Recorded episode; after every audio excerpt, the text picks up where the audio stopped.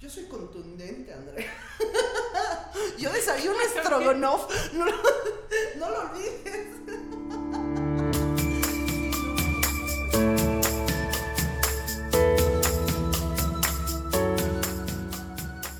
Bienvenidos a Cómo se come de hábitos, alimentos y apetitos, donde conocemos qué come la gente y cómo es la gente por cómo come.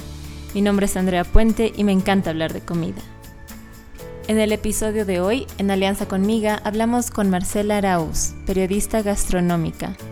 Le pregunté sobre su motivación para escribir sobre comida, qué tan necesario cree que es, y luego nos pusimos sentimentales al hablar de algunos alimentos que están quedando en el olvido. También me contó lo que comió en el día, que no era como un día típico, o por lo menos eso queremos creer. Empecemos.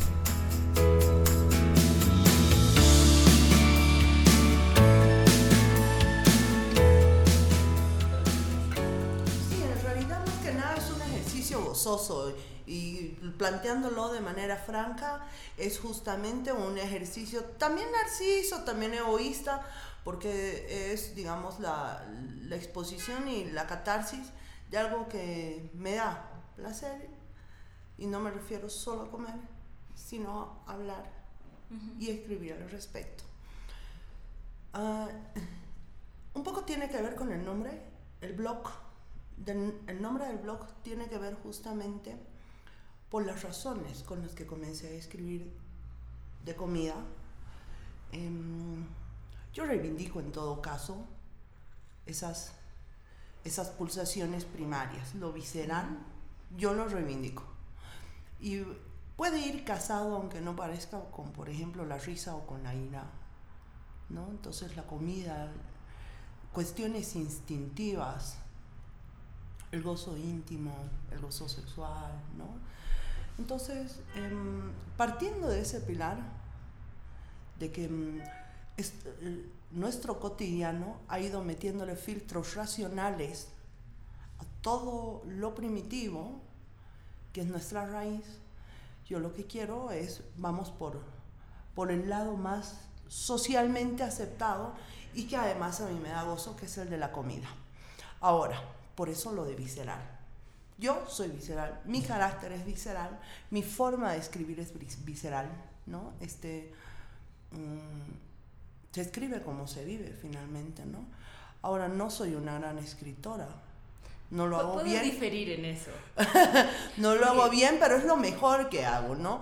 Pero entonces vamos, vamos por el lado del, del nombre. Entonces yo comencé a escribir de comida por lo menos una década antes de tener el blog. Y, mm, y ¿Bajo bueno, qué excusa?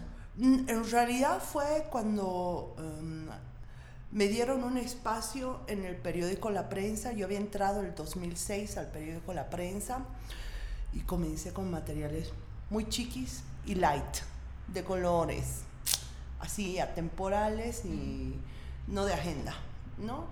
Entonces hacía como suplementos escolares y luego me dieron un espacio, una contratapa. Fueron dos, la directora Amparo Canedo me dice, ¿sobre qué quieres escribir llena esta contratapa? Y yo le digo, se han, a- se han abierto propuestas gastronómicas, por ahí resulta atractivo para los lectores, porque yo quería escribir en ese entonces... ¿Cuándo era esto? más o 2006. menos? Ah, ya. Y 2006 pasaban dos cosas que me parecieron interesantes. Una era la presencia de un programa bien atípico sobre comida que daban en PAT, que era con Inés España y, y salía también em, Urquizo, si mal no me acuerdo, Rubén Urquizo, que es el chef encargado de pronto de, de ¿no? Entonces, em, ¿por qué eran atípicos? Porque tú veías dos chefs bolivianos con una propuesta absolutamente vanguardista para ese entonces y un despliegue desenfadado al hablar de comida, pero además no era la sacta típica que vemos en nuestros canales, no era la hamburguesa típica que vemos, ¿no? Entonces ellos te hablaban con mucha familiaridad sobre su propuesta contemporánea. ¿No? Y mm, además se veían soberbios y coquetos, ambos por sus lados, ¿no? Entonces, Eso por un lado y por otro lado, pues justamente eh, yo recuerdo desde mi data que ese fue un año que para mí es como el inicio en que comienza a despegar la, mm, la propuesta más interesante, por lo menos en La Paz. ¿No? Entonces, em, la directora del periódico me dio espacio, me permitió hablar de comida y lo que yo hacía era consultar con los, con los cocineros o con los dueños de los restaurantes y les decía, vamos a darles una página para hablar de alguna peculiaridad de su menú. Ahora, por ejemplo, lo que ya desde ese momento yo lo que hacía era mezclar dos cosas que me gustan mucho, que era la lectura con la comida. Entonces, cuando me tocaba, digamos, me tocó hablar de comida árabe, em, mezclé con las mil y una noches, ¿no? Y em, la desnudez de la mina bailando y quitándose los velos por el tema de las hojas de parra. Te estoy dando un ejemplo. O meter textos del cantar de los cantares, em, que es del Antiguo Testamento. Em, es un texto fantástico y muy sensual, es muy erótico, con, eh, ponte una propuesta de llama con miel, carne de llama con miel. Y ahí estás uniendo igual lo. Claro, exacto, claro. Exacto. Ambos textos bastante sensuales. Ambos textos bastante sensuales y ambas cosas bastante gozosas. Leer esos textos, probar esas, esos platillos. Entonces fue así que, por ejemplo, con, luego terminaban hablando, me contaba la misma directora, de que habían hablado en vez habían hablado de la parte de la comida en vez de la agenda, digamos, ¿no? Y es así como se fue abriendo. Luego aparecieron las redes. Yo hallaba espacios, siempre en el periódico, siempre alguna excusa para poner algo de comida. Me dieron muchas oportunidades en ese periódico, así que fui ascendiendo. Incluso cuando era editora, la comida, ahí más bien tuve un poco más de libertad y en los suplementos que manejaba la comida tenía un lugar preponderante. Em, a la gente que trabajaba conmigo, digamos a los periodistas cuando yo era editora, les daba ciertos, ciertas revistas para que vean que el tratamiento de lo gastronómico implica belleza, narrativa, implica investigación, ¿no? Entonces, pero era más que nada como algo instintivo. Entonces yo les decía, te paso estos textos, te paso estas revistas, anda, no a quienes luego se hicieron mis periodistas para poder mantener esos espacios de comida. Luego ya con las redes, obviamente de manera más permisiva, pero también al mismo tiempo ese es un problemilla con las redes, de manera más permisiva, pero menos rigurosa. También seguía haciendo pequeñísimas crónicas, siempre mezclando en parte o lo literario o lo musical y con una intento, no es que intento, no es que me obligo, pero siempre tiene una pequeña pizca de, de humor, manejo mucho eso, creo que no hay que ser solemnes con este tema. Y mm, finalmente el 2016 yo abrí el blog. Así es como abrí el blog. De hecho, mm, lo abrí casi obligada. Lo abrí casi obligada porque mi amiga Paola Lambertín, que es directora de arte, directora artística y es artista, me decía, estás malgastando estos materiales que publicas en Facebook de manera tan dadivosa. Los hacías como notas, publicaciones. Sí, sí, así como quien pone post y, y punto. ¿No? Porque Sí, nunca, o sea, no le veía, digamos, el peso que podía tener o la respuesta. Y ella me obligó, un día me llamó a mi casa y me dijo, tengo una parrillada. Yo fui volando y no había la parrillada. Y yo le digo, ¿qué, ¿qué pasa? ¿Por qué me has engañado? La mejor manera de Escribí el blog. Vamos a abrir tu blog. claro, a mí se me agarró por la panza. Entonces me engañó, yo llegué a su casa y ella estaba frente a la compu y me dijo, vení, vamos a elegir la plataforma para tu blog. Es así como, como salió y de ahí comencé a meter textos, ¿no? ¿Has eh, utilizado en tu blog textos que tenías antes? ¿O todo, es, todo fue material Uno he utilizado. Uno, uno utilicé, no recuerdo si era el que hablaba sobre una, un restaurante japonés de acá, em, que lo mezclaba con la canción Tomo Arigato, Mr. no, sé, alguna cosa así. No me acuerdo si fue eso o si fue sobre comida marroquí.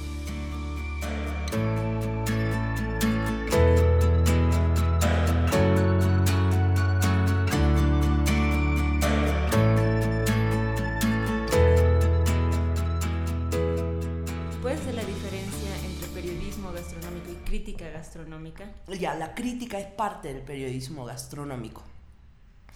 Ahora, el periodismo gastronómico, como todo rostro periodístico, y esto siempre soy reiterativa, ¿no? Eh, tiene pilares que son exigencias para ejercerlo.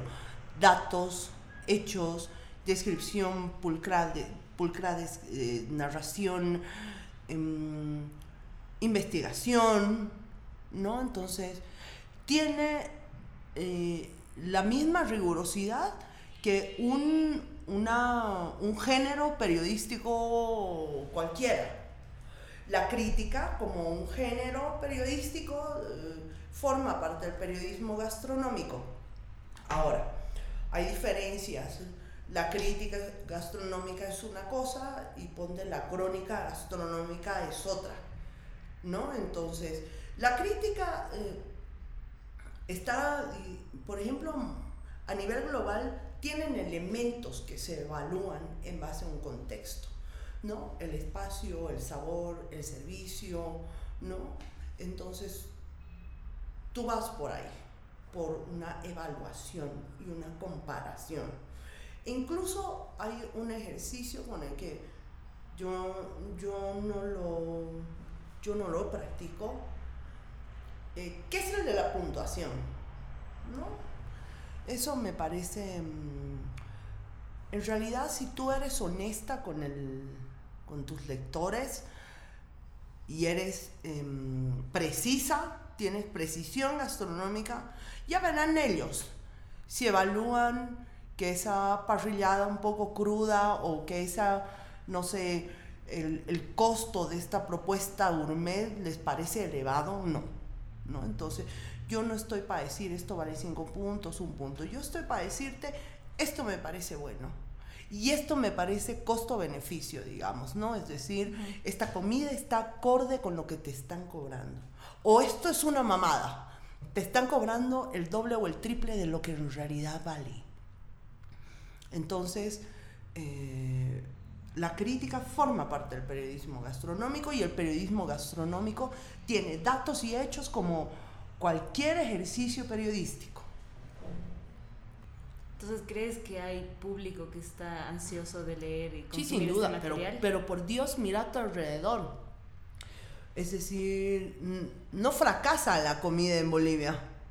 Claro, claro, especialmente ahora que hay tantos, o sea, que yo veo que hay estos Em, estos nuevos emprendimientos saliendo por todas partes. Muchos, así todos, muchos fracasan velozmente, pero esa, es mi duda aquí. ¿Por qué hay, o cómo es que hay tantos lugares nuevos? O todas las personas que están creando y yendo a consumir estos lugares, ¿quieren leer sobre esto? No, quieren comer. Por eso mismo, ¿hay un público para esto? Quieren comer. Lo que pasa es que esa emergencia, ese escenario fructífero, es decir, no solo hay más restaurantes, no solo hay más propuestas, una más diversa que la otra. No solo hay más comensales, sino que afortunadamente hay también más apuesta económica y hay más apuesta a nivel académico. Estoy en Miga, este es un epicentro de la apuesta en formación gastronómica. ¿No? Este es un ejemplo, es decir, hay gente que mete plata para forjar este escenario. Tú dices, todos ellos quieren leer. No quieren, pero lo hacen, es decir, em, las notas sobre restaurantes y eso se puede ver en las evaluaciones digitales de los, de los periódicos. Siempre están up, están arriba. Siempre son, porque no es que tú como comensal, yo creo que va más o menos por acá. Voy a hacer una analogía, te va a parecer traída de los pelos, Andrea. Nadie comienza una relación seria buscando una relación seria, ¿no? O sea, vos comienzas una relación seria tirándote dos jeans en un boliche, pero no es que estás pensando yo con este lo logro, lo logro de aquí a por años. Nadie comienza una relación seria, pues va más o menos por ahí esa mano. La mano va por ahí.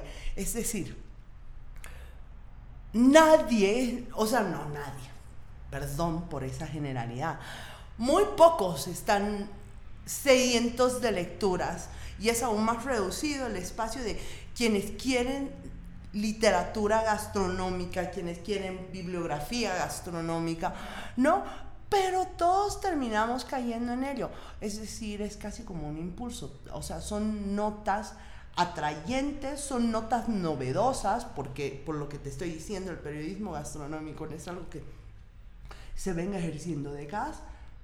Así que la riqueza ahorita, por eso es redituable, la riqueza ahorita es que em, es lo novedoso, no solo de las propuestas, sino de lo que tú trabajes como periodista. El asunto, bien sabemos en periodismo, no solo radica en el qué escribes, sino en el cómo escribes. Entonces, em, va como lo de las relaciones amorosas. No es que la gente quiera empaparse en lecturas sobre gastronomía, pero indudablemente las notas gastronómicas son un boom, son un punto alto. Entonces, ¿por esto crees que es necesario hablar de comida más? Sí, pero no solamente por eso, ¿no? Creo que es necesario hablar de comida porque em,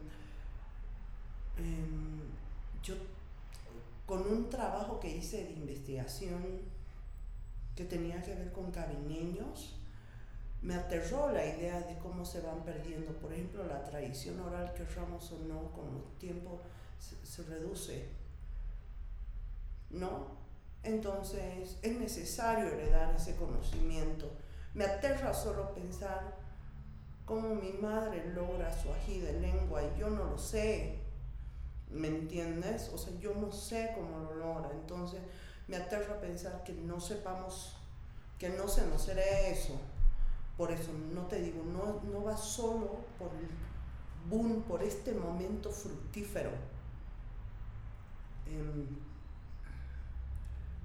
tiene, tiene que ver con la herencia, tiene que ver con la memoria, tiene que ver con que así como yo no valoraba el hecho de hacer notitas gastronómicas hasta que alguien me obliga, de pronto Bolivia tampoco advierte a nivel de instituciones o a nivel estatal em, que puede ser un hito importante, digamos, en su producción de conocimientos o sea, yo te estoy hablando ya en otros términos, no te estoy hablando de algo lúdico, de algo placentero, no. Te, estoy hablando de producción de conocimiento que tiene que ver con el aspecto de identidad y tiene que ver con el aspecto del raigambre. ¿No? Es así de simple. Es así de simple. Por eso te pongo este ejemplo. A mí pensar que, que que mi vieja se lleve a la tumba una de sus recetas, así me, la verdad me abruma. Pero has sido muy emotivo. es fuerte. Es fuerte, claro. La herencia es fuerte. Y tiene que ver con tiene que ver con amor también, ¿no? O sea, pero eso ya es más subjetivo y es más cliché. Es un cliché bien efectivo, decir es que a mí me gusta la comida por mi madre, por mi familia, pero va más allá, ¿no? Em, yo una vez me desperté a las 7 de la mañana y bueno, mi pareja lo desperté y le dije, oye, acabo de soñarme ¿no? Acabo de soñarme que, que yo ya no compro a chocha como mi abuela. Y yo no compro papaliza como mi abuela. Acabo de darme cuenta en sueños, así lo desperté esa hora, ¿no? Yo no compro papaliza como mi abuela. Y no compro esto, y no compro esto, y no compro esto, esto, esto en el mercado. No comemos nada de eso. Él no hace, ¿no? Pero, o sea, hemos ido erradicando alimentos que nuestros abuelos, estamos erradicando alimentos que nuestros padres consumen. Primero ya los erradicamos gran parte de lo que consumían nuestros abuelos, por eso estoy poniendo ese ejemplo, ¿no? ¿Qué de lo que compraba en el mercado la papaliza, por ejemplo, cuántas veces compras tu papaliza, cuántas veces la cocinas? Em, y lo mismo pasa, ¿no? Vamos rezagando de a poco eh, lo que cocinan nuestros padres, nuestras madres, compran en el mercado. Y así como vamos rezagando ingredientes, productos, imperceptiblemente estamos rezagando platillos, recetas, sabores. Y vamos, es un vacío pues en nuestra vida. Es un vacío. Por eso yo esa vez me desperté acongojada, así, porque en sueños veía a mi abuela comprando y en el mismo sueño me di cuenta, yo ya no compro esto. O sea, yo veía a mi abuela comprando y por eso lo... Sí, sí. Me desperté acongojada, así. ¿Qué, ¿Qué ha pasado? ¿Por qué no compro yo esos productos? ¿Por qué no los sé cocinar? ¿Por qué no los pruebo cada semana como tantísimos otros? ¿no? Entonces yo creo que ahora estamos incorporando nuevos ingredientes que no tienen la misma identidad. No, claro. Que, no está mal incorporar. No, no, para nada. Que no está mal. Lo que está mal es olvidar. Bueno, mal no sé si es el término. Igual es un punto que nos juega en contra, igual es triste, ¿no? Olvidar sabores. Te estás negando algo, le estás negando algo a tu paladar, a tu vida. Pero esto ya es ponerse muy existencialista en tu entrevista.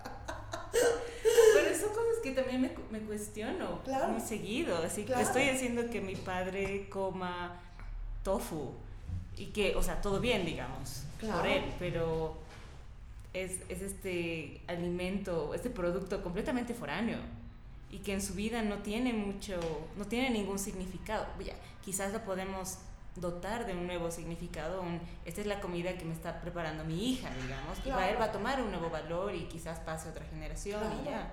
Pero siento que a veces yo estoy imponiendo este nuevo estilo o una nueva receta o un hábito. Vamos a hacer comida africana hoy día, genial, porque nos estamos abriendo al mundo, pero yo no sé qué hacía mi abuela.